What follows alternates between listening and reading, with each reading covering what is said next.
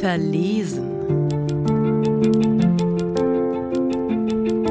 Ein Podcast. Viele Geschichten. Weil ich Geschichten über die Liebe liebe. Ich werde nie erzählen, dass es dein Lachen war. Denn dein Lachen bricht nach wenigen Sekunden schon. Durch die Kopfhörer ist es ganz windig und rauchig an meinem Ohr. Dein Lachen verläuft sich schnell.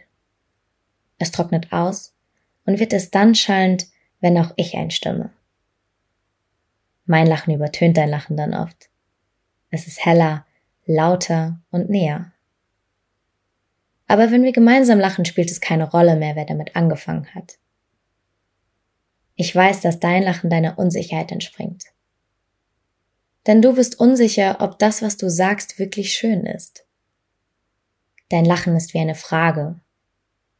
Dein Lachen wartet auf eine Bestätigung. Und mein Lachen bestätigt dir. Es ist schön. Ja, du bist schön. Jedes Mal aufs Neue. Ich liege in der Sonne. Es ist April, aber die Hitze brennt mir sommerlich auf die Brust. Durch die Kopfhörer höre ich die Vögel auf deinem Teil der Erde. Dass du weit weg bist, spielt keine Rolle. In diesem Moment bist du ganz nah. Ich lache über meine Unsicherheit und du über die deine. Diese Ehrlichkeit tut gut, auch wenn ich dir gerne mit meinen weiten Röcken und hohen Schuhen imponiert hätte. Stattdessen erzähle ich dir von meiner Abiturprüfung, von den bösen Blicken meiner Mitschülerinnen und Freunden, von dem unangenehmen Schweigen meines Rektors, bevor er sich am Abend des ersten Prüfungstags aufraffte und mir über meinen Vater ausrichten ließ, ich solle doch lieber Turnschuhe tragen. Anscheinend hatte ich oft Papier nachholen müssen, und die zehn Zentimeter Absatz an meinen Füßen waren beim Matheabitur dann doch aufgefallen. Du lachst, und ich fühle mich wohl und angenommen. So angenommen, dass ich nicht noch den Witz nachschieben muss, dass mein Prüfungsergebnis immer in meiner Absatzhöhe entsprach. Ich schiebe diesen Witz nur dann nach, wenn ich fragwürdig angeblickt werde. Wenn man mir subtil kommuniziert, dass ich mich schließlich auch unangemessen verhalten hätte. Du gibst mir nie das Gefühl, unangemessen zu sein. Also lachen wir nun über deine Geschichten. Darüber, wie gerne du Karohemden tragen und dabei Bäume fällen würdest die aber der rotbraune Stoff noch nie gestanden hat. Du erzählst, wie er dich krank aussehen lässt und wie du einmal von deiner Oma bei einem Geburtstagskaffee deswegen zurück nach Hause geschickt wurdest.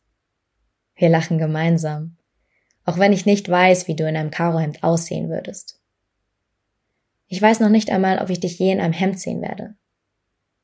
Ob ich je dich sehen werde. Als ich gegen die Sonne anblinzle, entdecke ich einen Bussard über mir in der Luft stehen. Ich habe keine Ahnung von dem, was er dort sucht. Und doch ist er mir genau deswegen sofort sympathisch. Ich weiß auch nicht, was ich auf der anderen Seite des Telefonhörers suche. Dich vermutlich, obwohl ich mir in diesem Moment so sicher bin, dich bereits gefunden zu haben. Ich empfinde den Bussard als so schön, dass ich beginne, dir mein Bild zu beschreiben. Ich jongliere mit Worten und bin dir dankbar, dass du mir meine Sätze aus dem Mund nimmst und sie zu deinen machst. Manchmal verrennen wir uns in unserem Lachen und wir wissen nicht mehr, wo wir angefangen haben. Du lachst gerne und viel und ich mit dir. Darüber, dass ich kein einziges Album von Elton John benennen kann und du nicht weißt, in welchem Bundesland Saarbrücken liegt. Darüber, dass ich kein kaltes Gemüse esse und du den warmen alten Wind mit einem Küchengerät verwechselst darüber, dass wir beide eigentlich in derselben Stadt an denselben Orten gerne und oft unterwegs waren, ohne uns je begegnet zu sein. Unser Lachen ist Bestätigung. Es ist Anerkennung. Es ist ein Kompliment. Jedes Mal aufs Neue. Und ich wünsche mir so sehr, dass es etwas Besonderes ist. Der Bussard fliegt tiefer. Er scheint etwas im Gras der Wiese entdeckt zu haben und ich richte mich auf, um ihn nicht aus dem Blick zu verlieren. Mit meinen Zehen fahre ich durchs Gras und reiße abwesend Gänseblümchen heraus. Es ist keine Absicht dahinter. Ich will die Blütenblätter nicht zählen, und doch frage ich mich nun, ob dir der orangefarbene Lack auf meinen Zehennägeln gefallen würde. Bald wirst du mich kennen. Nicht meine Lieblingshose, nicht die Nummer meines Lippenstifts, nicht die gelbe Ledercouch von meinem Schreibtisch oder die Zimmerpflanzen, die ich nur deswegen kaufe, weil ihre Blüten weiß blühen. Wenn diese Zeit vorbei ist, dann kenne ich dich. Und du wirst mich kennen. Du erzählst, wie die Sonne sich auf deinem Teil der Erde hinter schweren Wolken versteckt hält.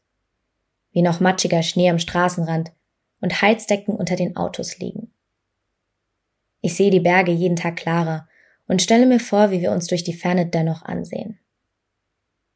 Irgendwann, davon bin ich überzeugt, wird die Sicht auf die Berge so klar sein, dass ich sie greifen könnte. Die Berge mit ihren weißen Schneespitzen. Vielleicht werde ich irgendwann auch dich greifen können. Ich lausche, wie du von deinem Tag erzählst. Ich höre dir gerne zu und du erzählst so schön, dass ich wieder lache. Deine Ehrlichkeit wegen lache ich und als würdest du das genau wissen, fragst du kein einziges Mal nach dem Wieso. Wenn ich nicht mit dir spreche, dann spreche ich über dich. Davon, dass wir sprechen und viel Lachen zwischen dem Sprechen.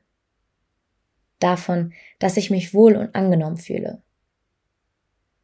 Davon, dass es mir leicht fällt, mit dir zu lachen und davon, dass das gut ist. Denn noch ist es das. Gut.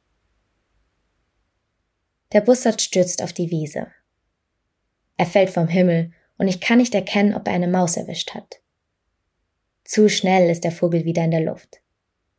Also lausche und lache ich, während mein Blick dem Bussard folgt, der sich mit jedem Flügelschlag weiter und weiter von mir entfernt.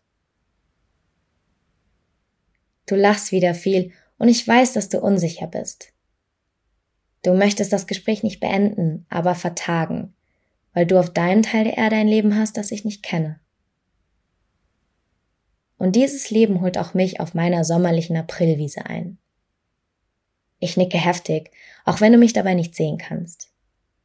Ich lache, um dir die Unsicherheit zu nehmen. Ich bejahe und bekräftige, und wir verabschieden uns und wissen, dass wir uns bald wiederhören werden.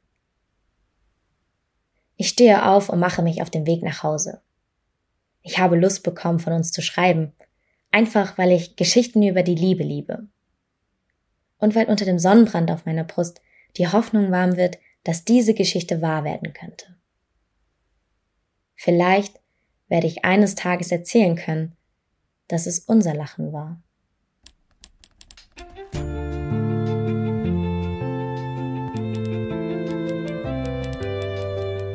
Das war verlesen